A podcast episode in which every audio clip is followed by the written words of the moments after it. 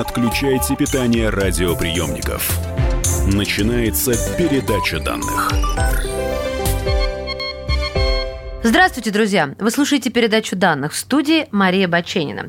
Если кто не знает или забыл, в прошлый раз мы обещали вам вторую серию. И вот прямо сейчас вторая часть цикла «Преступления в космосе».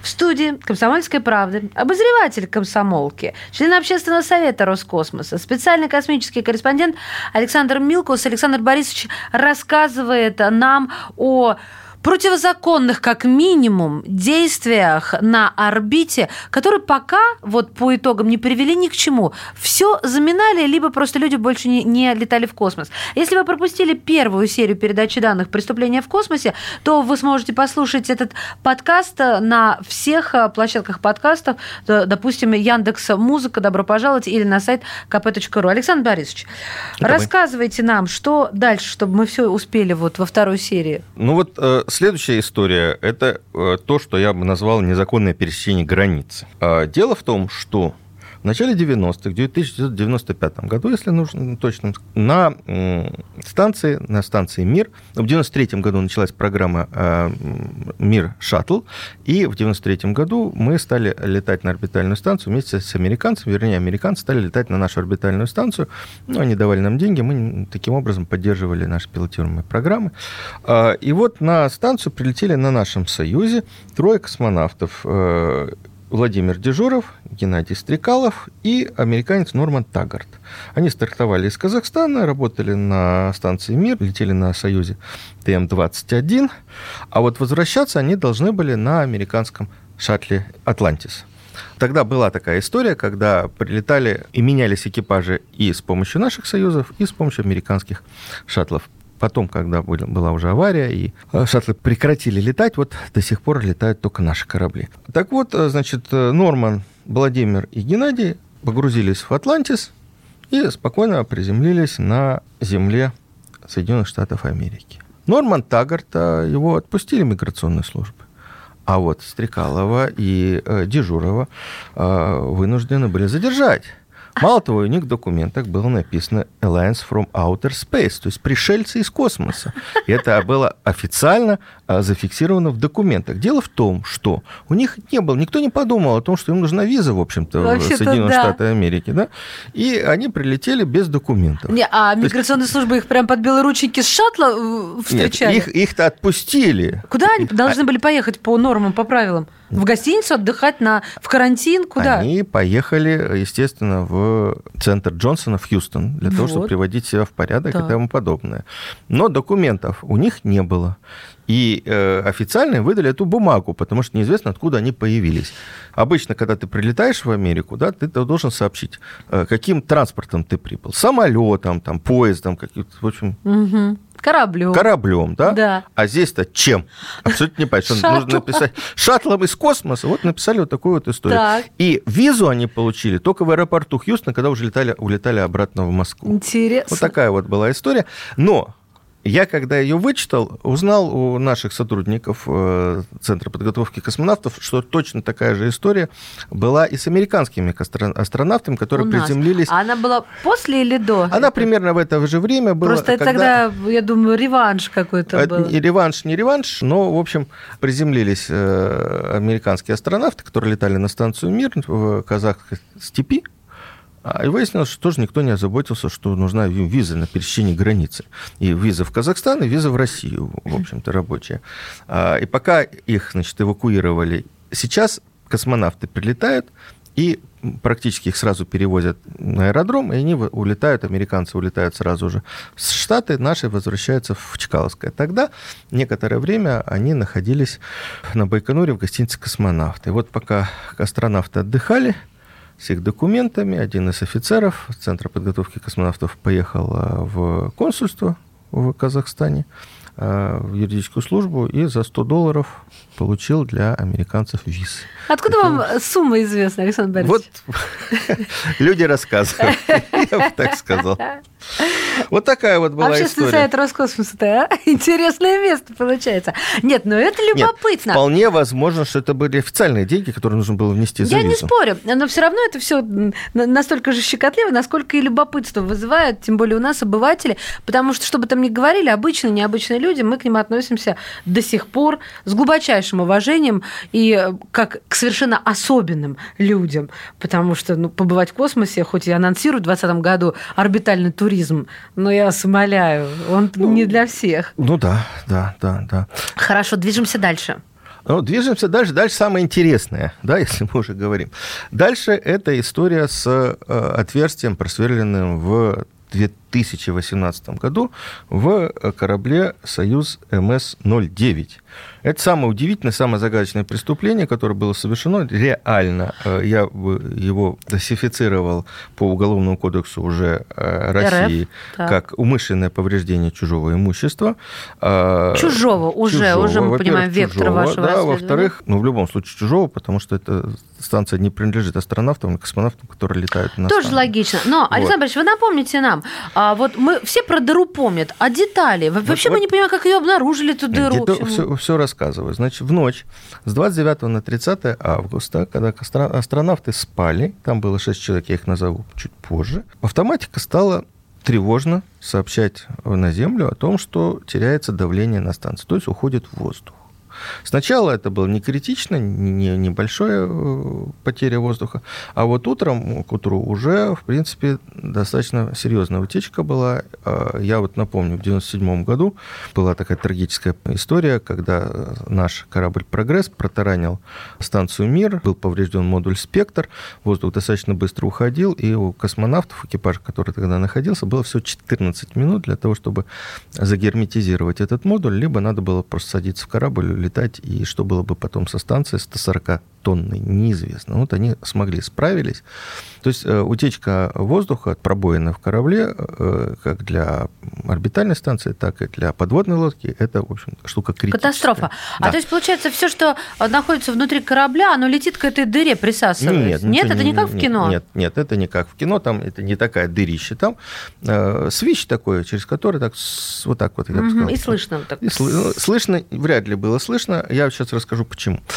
Центр управления полетом говорит, ребята, подъем, надо искать, где, где течь. А течь искали таким образом, а, каждый модуль герметизировали, проверяли, откуда уходит воздух. Там было двое наших э, космонавтов, трое американцев и немец Александр Герст, э, опытный астронавт, космонавт э, и вообще большая умница, ученый, он и вулканолог, и микробиолог, О. и космонавт, и техник. Вот ему достался корабль «Союз». И он-то и обнаружил течь Дело в том, что э, есть приборы, которые определяют, но оказалось, что дыра, она была в бытовом отсеке корабля МС-09, а, причем в том месте, где находится ассенизационное устройство. То есть туалет. туалет.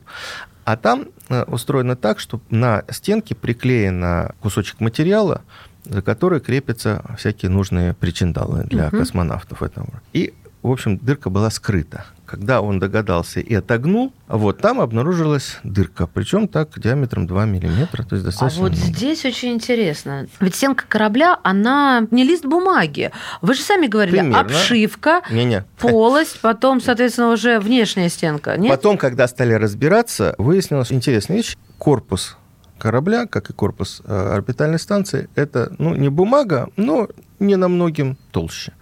Это сплав из алюминия специального, и вот толщина 2 миллиметра. 2. А на станции и это, 3. И эта стеночка одна? Нет. Дальше потом корабль упакован в противометеоритную защиту и в экранно-вакуумную изоляцию. То есть сверху, как в капусте, на него надеты еще две, две такие оболочки. Но они не герметичные. Герметичные вот эта вот э, стенка всего, э, толщиной всего 2 миллиметра.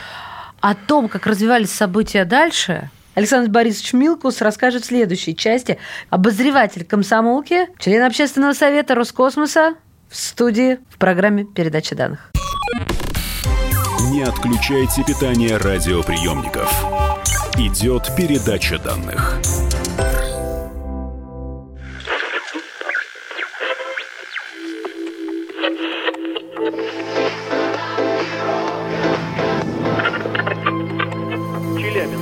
95,3. Пятигорск 88,8. Самара 98 Новосибирск 98,3. Ставрополь 105 и 7. Краснодар 91,0. Красноярск 107,1 Благовещенск. 100 ровно и 6.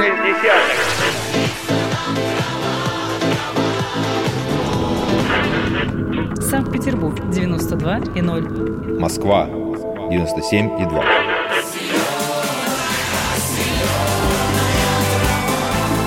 Радио «Комсомольская правда». Слушает вся земля.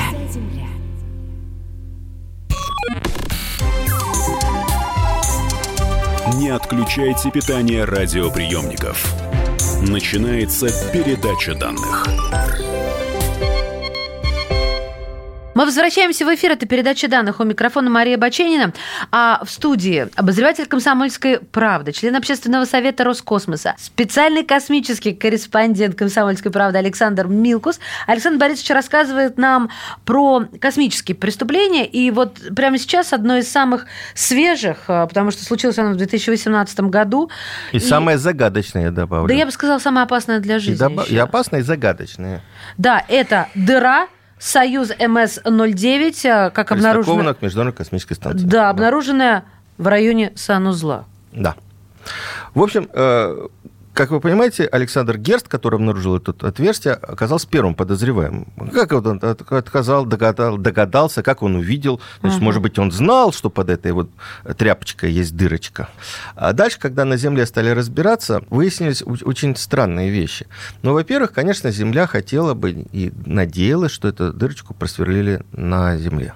Потому что, Почему ну, надеялась? а потому что тогда можно найти какого-нибудь стрелочника дядю Васю, который это сделал, Ага. и, значит, наказать его. То есть исключить космонавтов, которые да, были потому что внутри корабля. и- и космонавтов шестеро, пришельцев-то не было, значит, кто-то из них мог взять дрель и сделать это. Вот, значит, дрель, это дрель. что-то произошло с этим. А на орбите, получается, есть инструменты, На, дре- электродрели, на шуруповерты. орбите есть все инструменты, включая дрели, дрели Макита. Э, До сих пор вот надеялись, что все-таки дырка просверлена на Земле, но э, много раз перед э, отправкой в космос корабль проверяется. В частности, даже за два часа до полета, когда уже в нем сидят космонавты, происходит наддув так называемый, и проверяется, есть ли герметичность. Вот два То есть вопроса. То есть космонавты, во-первых, за два часа сидят? Они садятся в корабль за два часа до старта, да. Проверяются все системы, все, что нужно. А во-вторых, на какой день обнаружили свищ?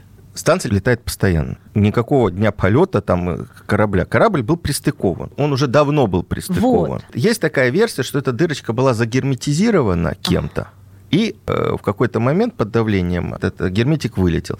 Но э, эта версия не получила подтверждения, потому что следов постороннего герметика не было. Значит, скорее всего, эту дырку просверлили в районе 29 августа.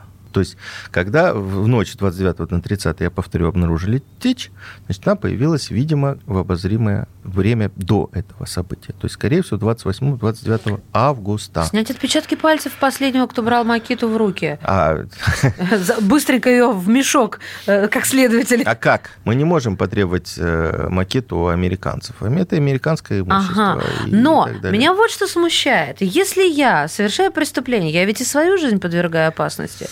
Вот это и самое загадочное. Мало того, там загадочное еще вот что происходит. Я сказал уже, что толщина стенки космического корабля 2 миллиметра. Но дыра была просверлена в другом месте. Дело в том, что в бытовом отсеке приварены такие вот шпангоуты, такие П-образные уголочки, которые приварены к кораблю, потому что, ну, мы же не будете просверливать дырку в самом э, корпусе для того, чтобы что-то повесить или что-то прикрутить. Мгм. Поэтому приварены шпангоуты, и к этим шпангоутам уже крепится всякое необходимое оборудование, ручки там, и так далее. Всякая всячина. Да, так вот, э, дырка просверлена была в шпангоуте, в том месте, в котором он был при- э, приварен к кораблю. То есть это 4 миллиметра уже, не 2. То есть если ты знаешь устройство корабля, ну, проще 2 миллиметра просверлить, чем 4. Дело в том, что если ты на земле находишься, ты можешь упереться, да, потому что это место в районе туалета, там не так легко к стенке подобраться. А вот на орбите, в невесомости, ты закрепиться не можешь. И вот было обнаружено 8 следов, когда э, дрель съезжала поцарапала корпус, но не, не удавалось зафиксироваться так, чтобы ее просверлить. То, то есть скорее, в невесомости то были есть, скорее попытки. всего, это было сделано в невесомости, либо на земле, это мог сделать какой-то не очень опытный человек. Или не не очень очень опытного трезвый. человека к э, кораблю, к сборке корабля в режимном цеху никто не допустит никогда. Хорошо, мотивы. Тут есть какие-то? Мотивы абсолютно непонятны. Значит, сначала подозревали Герста, да? потом подозревали командиром корабля, тогда был Эндрю Фьюстел, это американский астронавт, опытнейший астронавт, потому что он сказал, пока Центр управления полетами не разрешит, не скажет, что надо делать, мы оставляем дырку на месте. Значит, давайте вот получим распоряжение. Вот это американское правило, такое американское воспитание. Ну, а наши космонавты, Олег Артемьев и Сергей Прокопьев, взяли герметик, который есть на станции, никого не спрашивая. Ну, дырка-то есть, воздух уходит, нехорошо. Заделали ее. Технологии такие есть. То есть э, подозрение потом. первым делом упали на немца, потом на американца, а потом... А Потом много разговаривали о том, что на орбите находится еще женщина. Конечно, ну как, на кого мы можем подумать? На женщину. Правильно, женщин на корабле к беде. На станции была э, в это время Сирина Аунион Чесселор. Она на самом деле врач. Опытный тоже человек. э, Ну, я знаю, что в Звездном городке сразу же приговорили это баба. Это Звездный городок, особенно вот на той половине, где э, живут люди, они э, готовятся космонавты, это это баба. Я почитал про нее. Она человек, который обладает не просто медицинскими знаниями, она военный врач и испытатель. Она, например, две недели находилась на подводной станции, погружались под воду, проводили исследования и тому подобное. То есть она человек очень Серьезный. серьезный, опытный и э, выдержанный. Но там была история, связанная с ней.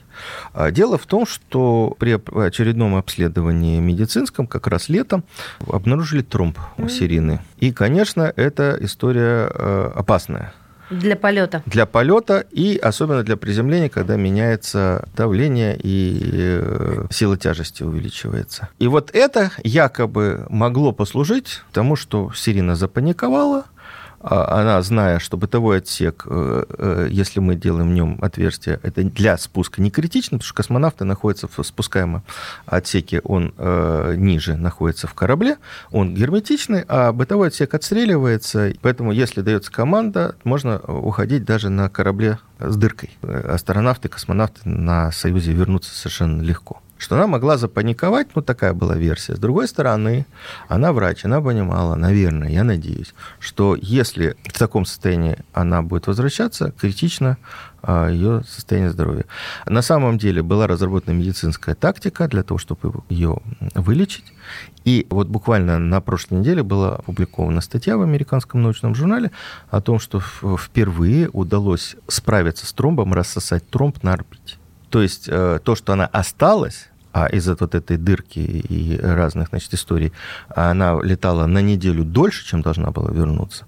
Ее привели в порядок, состояние здоровья улучшилось, она совершенно спокойно вернулась на Землю. А что она должна была паниковать? То есть Я не знаю, умру, никто не, не умру знает. на орбите, Ну, и поэтому решила Но это, это, корабль это грохнуть. версия. Мы не знаем. Э, С ними, э, с нашими космонавтами, которые вернулись, с ними работали э, дознаватели, следователи. Это был не допрос, но опрос для того, чтобы выяснить, что было. Мгм. А с американцами мы не имеем права так работать. И э, Сирина сразу же после приземления улетела в Штаты. Мы не допрашиваем, мы не знаем, что там было. То есть до сих пор шито-крыто, никто ничего не знает. Ну, в общем, э, выводов на орбите трое американцев было, немец и двое наших. Прям как В анекдот. это время была просверлена дыра. Это факт. Дальше установить, кто это сделал, я думаю, что мы не сможем, разве что, может быть, когда-нибудь кто-нибудь из астронавтов Что-то напишет какие-нибудь мемуары. Все, что можно было сделать для того, чтобы определить причины, было сделано. Мало того, в ноябре двумя нашими космонавтами Олегом Каноненко, который прилетел, был подготовлен, и э, Сергеем Прокопьевым был совершен, ну, на мой взгляд, один из самых опасных выходов в открытый космос в истории российской и советской космонавтики. Они выходили на внешнюю поверхность корабля. Дело в том, что внешняя поверхность блоков орбитальной станции, она приспособлена для выхода. Там есть специальные поручни. Никто никогда не выходил на поверхность пилотируемого космического корабля. Там нет поручней, там нет специальной системы Там для все того, чтобы... гладко. Да. Соскользнешь и прощай. Да, поэтому была очень сложная операция для того, чтобы они туда подошли и закрепились. Ну, условно говоря, Олег Кононенко э, взрезал эту обшивку, они хотели посмотреть, наши инженеры, может быть, все-таки дырка была проделана с внешней стороны, Ага. поэтому хотели взять пробы. А Сергей Прокопьев, в то время, когда Олег это делал, его приваливал к поверхности корабля своим телом. Фиксировал, потому что Ну, нужно упоры фиксации Потому что, иметь, да, конечно. каждый раз, когда Олег острым ножом, кстати, который тоже можно было полоснуть по перчатке, каждый раз, когда он взмахивал этим ножом, он, естественно, отталкивался от корабля. Они сделали это. Вот только за это, вот за этот выход я бы им дал герой, и они получили героя. Вот. Поэтому, когда сейчас обвиняют Роскосмос, а скажите нам, кто, кто вот эту дыру просверлил? Я понимаю руководство Роскосмоса, которое э, молчит, потому что, ну, мы не можем. Что мы должны сказать? Давайте вызовем э, Агату Кристи, миссис Марпл, Эркю- Эркюля Пуаро, отправим на станцию выяснять, что случилось. Понятно, что один из шестерых. Я бы сказал, один из четырех. Может быть, даже один из трех. Я не думаю, что наши космонавты, ну, уверен, что ни Прокопьев, ни Артемьев э, к этой истории не причастны. Что случилось? Дальше должны разбираться психологи. Александр Борисович, спасибо. Итак, обозреватель комсомольской правды, член общественного совета Роскосмоса, специальный космический корреспондент Александр Милкус в передаче данных. Спасибо. Передача данных успешно завершена.